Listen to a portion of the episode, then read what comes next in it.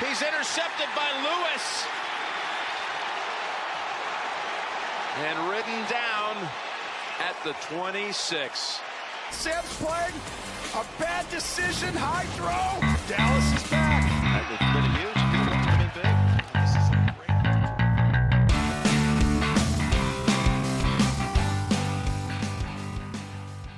Bienvenidos, bienvenidos a un nuevo podcast de Cuentos Vaqueros, este podcast dedicado al equipo más popular del NFL, equipo que lleva tres derrotas consecutivas.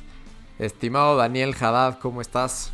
Hola Mitch, pues qué te digo, otra vez. Ya ni me presenté, estoy tan de malas que ya ni me presenté yo. Pues sí, caray, otro, qué tercer lunes consecutivo que, que empezamos este podcast de malas. eh, pues otra vez triste, eh, desanimado el, partido de ayer, pues qué te digo, ¿no? Otra derrota en Nueva York, 22-24 en el último segundo. nos rompen el, el corazón otra vez, pues qué te digo, Mitch. Sí, iniciamos este podcast con una de las pocas jugadas que me alegró el día. El grandísimo Tony Romo justo hablaba bien de Sam Darnold cuando Jordan Lewis lo intercepta casi en las diagonales. Y fue una jugada que nos dio esperanza. Desafortunadamente se quedó en eso, esperanza. Sí, doloroso, caray. Pero bueno, pues algo ahí que rescatar. Sí, mira, he, notado demasiado pesimismo en redes sociales, en todas las cuentas de los beat writers, de aficionados de Dallas. Eh, mucha, mucha, mucho pesimismo, incluyendo en uno de los grandes grupos que tengo de WhatsApp llamado el Big D, en donde estamos un primo y un tío y realmente ahí el pesimismo que se contagia es muy duro. Entonces te voy a invitar a que cambiemos un poquito el formato del podcast de hoy, a donde le dediquemos, no sé, 3, 4 minutos máximo a hablar mal del equipo. A que saquemos todo lo malo que pensamos del equipo en 3, 4 minutos y después, como este podcast debe de ser para aquellos eh, aficionados que realmente quieran al equipo y esperan lo mejor, nos ya cambiamos la página después de los 3, 4 minutos y hablamos de cosas positivas de- del equipo y, y vemos cosas más esperanzadoras, ¿te parece? Me parece más que excelente y si me dejas empezar me encantaría. Por favor. Eh, de las cosas malas es algo que he hablado eh, una y otra vez de esto, es Jason Garrett. Híjole, ayer sí, sí me había desilusionado los últimos dos juegos, ¿qué te digo este?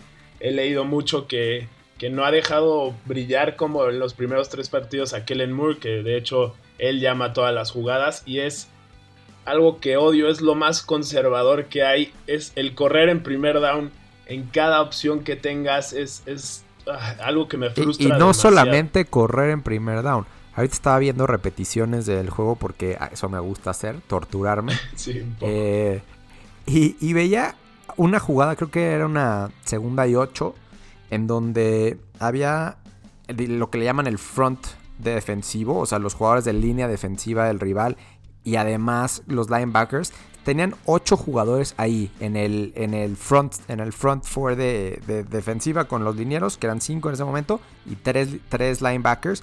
Ocho jugadores ahí en la línea, listos para parar la carrera. ¿Y qué hizo Dallas? pum, corrió y ganamos dos yardas, algo así. Sí. O sea, algo que realmente es inaceptable, caray.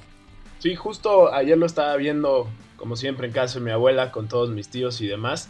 Y, y lo decía y lo mencionaba, y muchos me decían, bueno, ya cállate, ya echa porras y demás, pero pues es algo que no podía dejar, o sea, era, es frustrante, ¿no? Porque si yo sé que soy un aficionado común y corriente, pues obviamente el, el equipo contra el que juguemos, sean los Jets o sea New England, pues vas a ver lo mismo, ¿no? Entonces es algo que ayer me hizo enojar, o sea, yo estaba muy tranquilo un domingo normal y acabé como más enojado que nunca, ¿no? Y, eso es lo que más me puede frustrar de este equipo. Sí, completamente de acuerdo. Realmente fue algo, ah, qué desesperante. Y ahorita te digo que veía las repeticiones, ya no puede ser cómo hagamos esto. Y yo, yo sé que tú eres un gran fan de Dak y que dices que Dak es un gran jugador y comparto muchas cosas de las que dices, pero ese tipo de jugadas no pasaban con Tony Romo. Y, y te voy a decir por qué. Porque Tony Romo hace algo que no hace Dak. Es, y eso es cambiar las jugadas. Correcto. Cosas que hacen solamente los grandes quarterbacks que realmente tienen un estatus mucho mayor en tema jerárquico que sus, que sus entrenadores. Y que si no sé, mandan una jugada a los entrenadores y a la mera hora ve el quarterback, sabes que esta jugada por más que quieran no va a funcionar, lo cambian la jugada en la línea, eso es algo que hacía Tony. Y al final de cuentas, le fue, lo que lo hizo brillante, también fue parte de lo que hizo cometer algunos errores, pero ese tipo de cosas realmente ahorita son completamente necesarias. Y si Dak quiere pasar a ser un jugador quarterback que no solamente sea bueno en estadísticas como el QBR de ESPN, que es una de las estadísticas que miden al quarterback donde sigue en primer lugar, pero estas estadísticas no, mencionan que no se atreve a, quitar una jugada de, terrestre, de avance terrestre, cuando realmente sabemos que no va a suceder nada. Si queremos que Dak crezca como jugador, va a tener que tomar ese tipo de decisiones. Estoy completamente de acuerdo contigo, pero también es complicado comparar a Dak en año 4 contra Tony Romo, que digo, como lo dijimos en el, primer, en el primer episodio de este podcast, nunca vamos a hablar mal de él, para mí también es un fenómeno y lo sigue demostrando ahora en la cabina, pero es, es, complicado comparar a un coreback de cuarto año contra un Tony Romo, ya que al final era un líder, todo el mundo sabía bien, bien, eh, pues todo lo que hacía, ¿no? Y, sí, como bien lo mencionas, sí cambiaba jugadas y demás, y es, es, algo que le falta a Dak. Y creo que es algo que tiene que hacer por su bien, ¿no? Si en verdad quiere ese contrato. Sí, y te voy a decir, la, la verdad, ojalá le den un buen contrato, ojalá por el bien que le, del equipo no le den un contrato que, que nos ancle de, no sé, por mucho tiempo él, sabiendo que no es un coreback que por sí solo nos pueda dar un campeonato. Creo que Dak es un muy, muy buen quarterback, pero depende mucho de las piezas que tenga alrededor de él. Y ayer no, no solo fue culpa de Garrett y no solamente fue culpa de, de Dak, fue culpa de la selección de jugadas, de la ejecución de jugadas, del pateador que te hace una bien y dos mal. O sea, fue, fue culpa de varios. Ahora, hasta Michael Gallup, que ha hablado tremendamente bien de él toda la temporada, tuvo tres pases que debió de haber atrapado por lo menos dos muy claros en el primer cuarto y dejó caer. Y era el momento en el que él tendría que demostrar que si no está Amari Cooper, que Amari Cooper es el mejor receptor de la liga, o al menos de los top 3 mejores receptores de la liga demostrado esta temporada. Si, si Amari Cooper no está porque se lesionó en el primer cuarto, alguien más tiene que entrar ahí. Y Michael Gallup desafortunadamente no lo logró. De acuerdo. Te voy a. Quiero sacar un poco más. Nos estamos mi... pasando ya nuestros cuatro minutos, así que dale, dale, dale, dale con todo. Un minutito con todo. más, Mitch. Lo único que me frustra, o sea, lo que más me frustra, digamos, de, de, Jason Garrett, es que solo tiene un plan de juego. Y si ese plan de juego no sirve, no hay otras opciones. O sea, si no puedes correr el balón y si no puedes hacer esos pases cortos que le gusta y esa forma conservadora de jugar, Dallas tiene cero chances de ganar el partido. Eh, y claro, y aparte no solamente eso, ya van dos semanas seguidas Digo, hay, hay, dos decisiones específicamente que tomó esta en este partido, que ya los dije en Twitter, pero lo repito aquí. Dos decisiones que yo digo, ¿qué le pasa? O sea, ¿qué le pasa por la cabeza? El primero es en el segundo cuarto, donde todo ha estado en contra de nosotros. Eh, hay una tercera y uno que obviamente tratan de, de correr con Zeke Elliott. Quizás yo también hubiera tomado decisión. De. Y en lugar de ganar una yarda, eh, perdemos una yarda y es cuarta y dos. Y en ese momento el partido estaba 7-3. Lo que se debió haber hecho era, ahora sí, el tema conservador, no perder de, vista cómo está el partido, mantenerlo cerca, tomar la patada, que iba a ser una patada de 25 yardas o algo así, y, y llegar a la siguiente ofensiva de Nueva York 7-6. ¿Qué sucedió? Se fueron con una, una jugada pésimamente, no sé si mal decidida o mal ejecutada, una combinación de las dos. Es una jugada, desde el momento del snap dije, aquí se acabó Sí, esto. y efectivamente agarraron a Dak eh, atrás de la línea. Y, y, bueno, ¿qué pasó después? Siguiente jugada, un play action, esta finta de, de corrida de, de, los Jets, que acabó en un touchdown de 92 yardas de, de, los Jets. Y nos fuimos 14 a 3 abajo en lugar de estar 7-6. Esa es la primera decisión pésima que tomaron. Y la segunda, yo no puedo entender, o sea, ¿cómo, cómo no pueden tener un asesor de tiempos fuera? O sea, ¿en, ¿a quién se le ocurre que faltando 50 segundos, estando adentro de la yarda 5 del rival, cuando ya vas a anotar, tienes tus tres tiempos fuera, ¿a quién se le ocurre pedir un tiempo fuera? El tiempo es tu amigo y tienes tres tiempos fuera. Tú sabes que estás perdiendo por 8, a fuerzas vas a necesitar meter el touchdown y la conversión de 2. Pero si no logras de 2, tienes un plan B. Y ese plan B es usar tus tres tiempos fuera para poder detener al rival. ¿Qué hacen en el momento en el que toman un tiempo fuera? Se acabó y lo único que puedes hacer para ganar es el touchdown y la conversión de dos puntos. En el momento en el que pidieron ese timeout completamente innecesario, Dallas quitó la mitad de sus posibilidades de poder alcanzar a, los Jets en, en, el partido. Sí, además, si ya pediste ese timeout, yo lo que hubiera hecho, digo, primero que nada, nunca lo hubiera tomado, pero ya pides ese timeout, entonces ya vas a ir por dos, pídelo otra vez y ejecuta y piensa la mejor jugada que puedes hacer, que te dé un poquito más de tiempo. Sí, de acuerdo, realmente fue terrible. Ya nuestros cuatro minutos ya se fueron a como diez, pero... Eran muy poco para hablar de este partido. Era terapéutico. Creo que vamos a eliminar la sección de las cosas que sí nos gustaron para afrontar ahora sí un poco dónde estamos en la temporada, eh, qué necesitamos para avanzar los playoffs. Realmente yo soy un creyente de que la temporada puede ser completamente diferente si entras a playoffs. Una vez que estás ahí, todo puede pasar. Y sobre todo una vez que estás ahí, si acabaste la temporada regular con una racha buena. Entonces, Dallas se encuentra en ese momento de la temporada en donde ya nos dimos cuenta qué tipo de equipo somos ahorita. Y que para poder avanzar a playoffs vamos a tener que cerrar muy fuerte contra equipos muy difíciles. Así es que ¿Te parece que vayamos una breve pausa y regresamos con lo que se viene, el partido contra Filadelfia, las opciones del equipo para entrar a playoffs? Excelente, Mitch, me parece. Vamos pues, una breve pausa y regresamos. Amigos de Cuentos Vaqueros, hoy los Dallas Cowboys nos necesitan más que nunca. Es momento de ir a hacer el viaje a Dallas y ver al equipo directo en el ATT Stadium, el mejor estadio de todo Estados Unidos. Y ahora es cuando lo debes de hacer. Deportes Inc. te organiza un viaje a tu medida con los mejores precios garantizados. Solamente envía un correo a viajes.deportesinc.com mencionando el partido que quieres asistir y el número de personas que harían el viaje para que te hagan una cotización completamente gratis.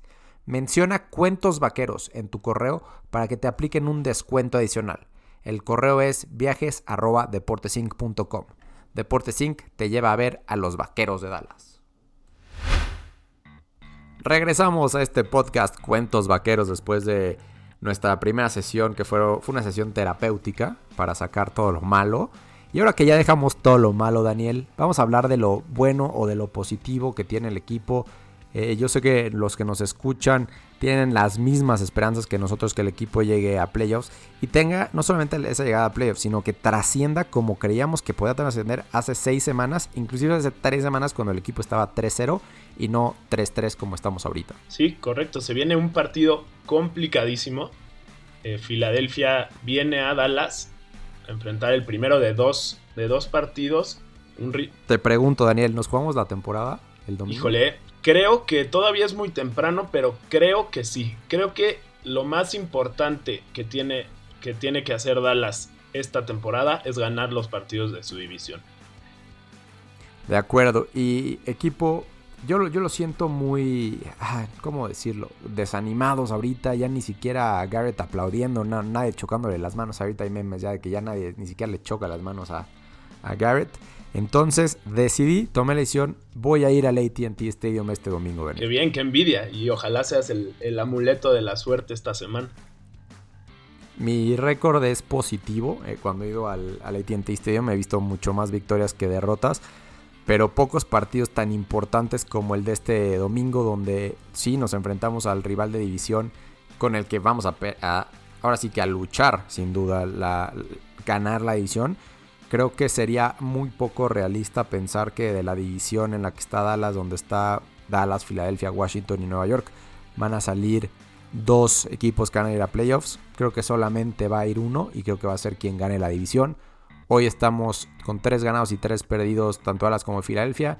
Veo imposible que Washington vaya a hacer algo y demasiado poco probable que, los Giants remonten. Así es que estará entre Dallas y Filadelfia. Eh, quien gane la, división y quien vaya a playoffs. Sí, totalmente de acuerdo. Eh, creo que al principio de temporada me equivoqué pensando que, dos equipos de, esta división podrían entrar a playoffs. Creo que como dices, solo va a ser uno. Y en este partido pues, se puede tomar un poco de rumbo, ¿no? Dallas juega contra Filadelfia esta semana y la siguiente semana descansa. Entonces creo que es importantísimo para el equipo ganar este partido. No, es trascendental para mí. Para mí realmente este partido va a dictar muchísimo, aunque sí es muy temprano en la temporada y si perdemos, toco madera, apenas llevaremos una marca de 3 y 4 con muchos partidos por delante. Realmente los partidos que se vienen son mucho más complicados de los que hemos jugado eh, en, en general. Y este partido contra Filadelfia se tiene que ganar. Se tiene que ganar porque para mí no solamente es irte un juego arriba, es irte como juego y medio arriba. Porque en temas de desempate, pues ya traes mano, ¿no? El equipo que gane este partido va a traer mano y para forzar que se pase a un segundo criterio de desempate, tendría que ganar el partido de la semana 16, que será en Filadelfia. Sí, correcto. Dallas, si, si gana, se pondría 3-0 en juegos divisionales. Eh, Filadelfia pasaría 2-1. Y pues sí, llevarías la delantera. Sí, vale uno y medio es lo que vale este juego. Sí, sí no por decir. Mira, hice. Ya sé que dije que iba a ser optimista. Hice ahorita una, una reflexión viendo los partidos que le quedan a los dos equipos. Eh, una reflexión muy realista, muy cruda a partir de lo que he visto del equipo. Y desafortunadamente no los tengo en playoffs. Los tengo con 9 ganados, 7 perdidos. Y a Filadelfia con 10 ganados, 6 perdidos. Eh, pero bueno, no, no es querer de decir que Dallas no va a llegar a playoffs. Simplemente es como he visto al equipo hoy. Así es como los veo. Con un 9-7 y con Filadelfia en un 10-6. Básicamente tomando en cuenta ganar a los equipos relativamente malos en, en, casa, también ganarle a Nueva York de visitante, pero con los equipos que son pues iguales o, o mejores, de visita perder y, y, ahora sí en casa, en casa ganar. Pues sí. Si quieres, a ver, te, repasamos los partidos que le quedan a Dallas y a Filadelfia. ¿te Me parece, parece Mira, semana 7, obviamente, Dallas contra Filadelfia. Yo creo que Dallas puede ganar. Es, es en casa, se debe de ganar, ¿no? Hay unos 4-3. Después Dallas descansa. Bueno, pero vamos a asumir que los dos descansan para que estemos como en la misma línea de, de, de, ganados y perdidos. Eh, entonces después Dallas se iría a Nueva York y eh, Filadelfia se iría a Buffalo. Yo creo que Dallas puede ganar y yo creo que Buffalo es de los mejores equipos, entonces Filadelfia perdió. Ahí teníamos 5-3 y 3-5, ¿no? Ya estamos con dos ventajas. A pesar de esto, los tengo sin pasar a playoffs. Porque es que el, el calendario de Dallas brutal, después de ese partido contra Nueva York es brutal. Otro partido al que ya tengo comprado mi boleto para ir es contra Minnesota en Dallas. Ese partido también tengo que lo gana Dallas, ¿no? Entonces hasta la semana 10. Mitch, te tengo una noticia. Tengo que... eh, yo también voy a ese partido. Ah, bueno, Daniel. Daniel, bueno. Eh, me voy yo de, de, domingo a martes, me voy domingo tempranito y me regreso el martes. Excelente. Tuve que moverlo Mirror el, el sábado. Bueno, nos veremos por allá. Eh, bueno, ese partido lo tenemos que ganar, sí, sí o sí, sí. Vamos a estar tú y yo. No. De acuerdo. Eh, después, Dallas va contra. Ya, ya me perdí con Filadelfia, pero Dallas después de Minnesota va contra Detroit en Detroit, contra Nueva Inglaterra en Nueva Inglaterra y después contra Buffalo en Thanksgiving en Dallas. Oh, durísimo. Y ese, ese stretch, digamos, ese, esos juegos, eh, Filadelfia va contra Chicago en Filadelfia, contra Nueva Inglaterra en Filadelfia, contra Seattle en Filadelfia. O sea, también son, son partidos difíciles, pero los tiene de local. Y después, la realidad es que Dallas tiene que entrar con un colchón muy amplio para los últimos cinco partidos porque compara los cinco partidos finales de Dallas y de Filadelfia. Dallas cierra Buffalo, Chicago, Rams, Filadelfia y Washington. Y Filadelfia cierra Miami, Giants, Washington, Dallas, Giants. Sí, un, una o sea, locura. Eh, no sé si estoy explicando suficiente o suficientemente claro cómo el calendario de Filadelfia para cerrar el partido es mucho más sencillo que el de Dallas. Y por eso Dallas tiene que ganar ahorita sí o sí. O si no, realmente vamos a tener una temporada muy mediocre de 8-8 o peor. Sí, creo yo que, digo, los partidos que, que teníamos que ganar al principio de temporada se ganaron. Y los que pensábamos que pues iban íbamos a sacar, bueno, yo pensaba por lo menos dos de los últimos tres. Creo que tú, tú pensabas igual. Y al final fueron tres derrotas seguidas y tenemos que salir de este hoyo lo más pronto posible. No, necesitamos salir del hoyo tremendamente rápido. eh, irnos al bye, eh, o sea, descansar después del partido contra Filadelfia, descansamos esa semana y tenemos que irnos al bye para ya ver, ahora sí que tú y yo vamos a tener que estar al pendiente siempre del partido de Dallas y del partido de Filadelfia. Y así va a ser toda la temporada. Correcto. Así es. Y... O sea, ya desafortunadamente así va a ser. Porque ahorita, digo, el partido de, de los Jets se pierde y al final estoy yo que nos vamos a poder arrepentir de eso. Pero no cuenta tanto para el desempate de... Bueno, digamos que la cronología, o sea, como, como se usa los criterios de desempate, primero es los partidos directos, después los partidos de, de la división, después los partidos de conferencia. O sea, los Jets ni están en la misma conferencia, entonces no, no aplica tanto para criterios de desempate. Sí, Pero- sí, de acuerdo, pero era un partido que a principio de temporada pronosticamos que, que era ganable. Y ayer, o sea, todavía Sí, ayer a sí. la, al medio tiempo yo pensé que lo íbamos a ganar. Jason Garrett se encargó de matar nuestras posibilidades de regresar. Correcto, estoy totalmente. de Y yo ya había perdonado a Jason Garrett, te lo prometo, Daniel. Yo ya había perdonado a Jason Garrett. He dicho, este cuate ya maduró. Este cuate se juega completamente todo. Ya lo dijimos en otro, en otro episodio. Este es el último año de contrato de Jason Garrett. O sea, ¿tú crees? Ayer Jason Garrett le arruinó el cumpleaños a Jerry Jones y a mi papá. Sí. Fue cumpleaños de los dos. Mi papá vino a mi casa a verlo y, y no, no salió contento, ¿eh? Y Jerry Jones tampoco. Entonces, las cosas no están bien en el, en el equipo Sí, ahorita. pero noto a Jason Garrett como confiado, ¿no? Como que pensando que pues, si pierde bien y si no también no le va a pasar nada. Lleva, ¿qué? 10 años en el equipo. Nada ha cambiado. También, no sé, a veces pienso que, que tenemos un poco lo que nos merecemos. Hablando un poco de, pues al final todo está bien, es la franquicia más cara del mundo. eh, ganen o pierdan, la gente Pero sigue créeme que. Jerry Jones, Jerry Jones no se quiere la tumba sin, sin otro anillo de Super Pero no lo demuestra, Mitch. O sea, si yo fuera Jerry Jones, bueno, Garrett no habría durado, pero, pero ni tres años. Y tuvimos la oportunidad, de hecho, antes de ir por Amari Cooper en el, tra- en el trade, íbamos 3-5. Era una temporada donde probablemente si, si todo seguía igual antes del cambio, eh, Jason Garrett no iba a durar. Y aparte lo peor de todo es que se supone que ya habían hablado con, con Lincoln Riley, que es un entrenador que se supone que es el nuevo Sean McVay, que es el mejor, o sea, es lo mejor que le podría pasar a Dak Prescott. Claro, el de Oklahoma. Y al final todo sigue igual, llegamos contra, perdimos contra los Rams en un partido que Sean McVay destrozó a Jason Garrett, o sea, no metió ni las manos, creo yo, al final se, se vio un poco más parejo, pero creo que eh, en cocheo tenemos un punto débil y, todo el mundo se está aprovechando de eso. Cada rival contra el que jugamos se aprovecha de que nuestro coach es, es bastante medianito, que no toma riesgos, que es un- algo pues, que decir. No, y toma riesgos, y, o sea, toma malas decisiones. Porque esa cuarta y dos fue tomar un riesgo innecesario. Sí, sí. O sea, te la compro si fuera, eh, no sé, el cuarto cuarto, faltaban seis minutos y, y ya no sabías si ibas a retener la bola otra vez. Entonces estás por el touchdown en lugar de por el field goal. Pero por Dios, estando en el segundo cuarto, qué necesidad. Y, y te digo, y lo repito, me da coraje porque yo me autoconvencí que Jason Garrett estaba revolucionado. Yo que confío mucho en que los entrenadores pueden eh, estudiar y volverse mejores y no tener siempre las mismas cadencias. Y desafortunadamente Jason Garrett no, no da una. Y, y me da coraje porque le di la oportunidad. Sí, literalmente es, es frustrante. Estoy totalmente de acuerdo contigo, muy enojado con, con el equipo, con Jason Garrett, con el dueño.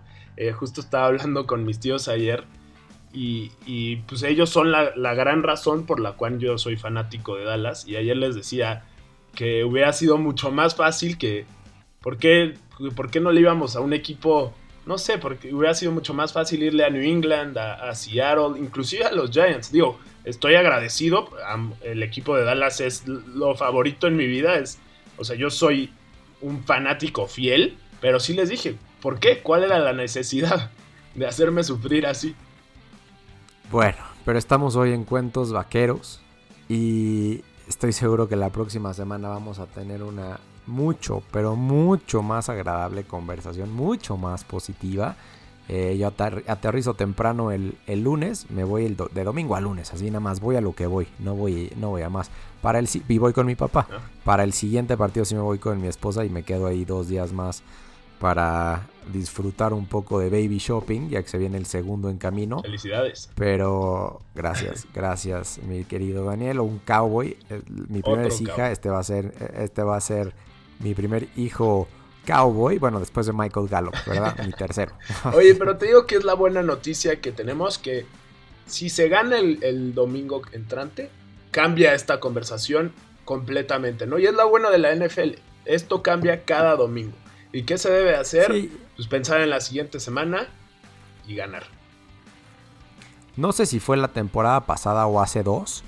que- y, no, y no creo que me tiren a loco, pero los Patriots empezaron una de sus temporadas que acabaron siendo campeones o llegando al Super Bowl con dos ganados, tres perdidos. Sí, de hecho fue, Yo fue hace dos temporadas. Fue el, de hecho tuvieron un partido contra Kansas, contra el Kansas de Alex Smith, que los destrozaron y la gente pedía, 41-10, algo así, ¿no? sí, la gente pedía que se retirara casi casi Tom Brady. Y míralos dos años después. Entiendo que no somos eh, esa franquicia, no tenemos a Bill Belichick de entrenador. De. Pero bueno, es, es- es lo que tenemos. Eh, Daniel, Dallas sale como favorito por dos puntos y medio en la línea de, de Las Vegas. ¿Cuál es tu, cuál es tu pronóstico? Híjole, Mitch, creo que es demasiado pronto para dar mi pronóstico, pero bueno, voy a decir una cosa. Creo que es, mi pronóstico depende 100% en cómo esté Tyron Smith y cómo esté la L. Collins. Creo que sí, sí, Sí, bueno, hem- hem- hemos despotricado mucho y no hemos dado detalles de lo que ha pasado. Entonces sí, habla un poco de las lesiones ya para cerrar este, este podcast. Pues sí, el partido pasado ahorita contra los Jets no tuvimos a nuestros dos tackles, Lael Collins y, y Tyron Smith, que para mí Tyron Smith es el tercer mejor jugador de Dallas, después de Dak Prescott y a Mary Cooper.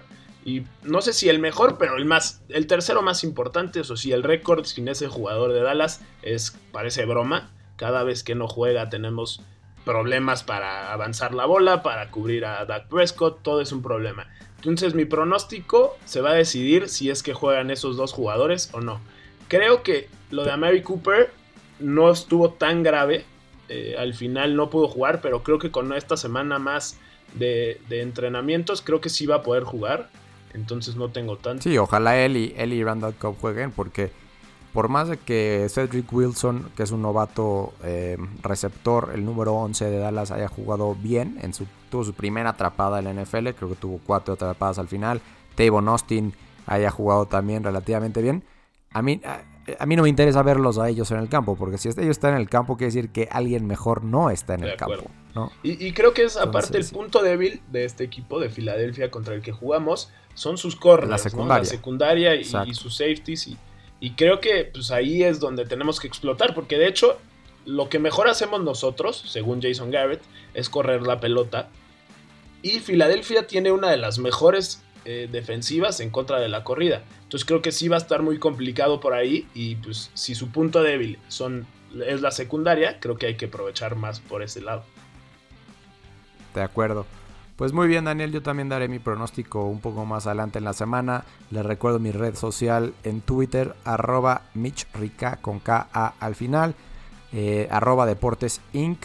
Vamos a crear ya también eh, las cuentas de red social de, de este Cuentos Vaqueros. Recordando que Cuentos Vaqueros es un podcast de la red de podcast de Deportes Inc. Daniel, tu Twitter. Mi Twitter es arroba Danito Haddad y ahí tendrán mi pronóstico máximo el, el jueves. Listo. Pues muchas gracias, Daniel. Eh, esperemos poder platicar el lunes con una mucho más positiva eh, conversación, porque vamos a ir a descansar yéndonos con más victorias que derrotas. Eh, espero también a, ese grupo Big D que tengo en WhatsApp estén, estén más contentos y se- se llene de optimismo a partir del partido de la próxima semana. Daniel, muchas gracias. Gracias, Mitch, y ojalá así sea. Cuídate, hasta luego.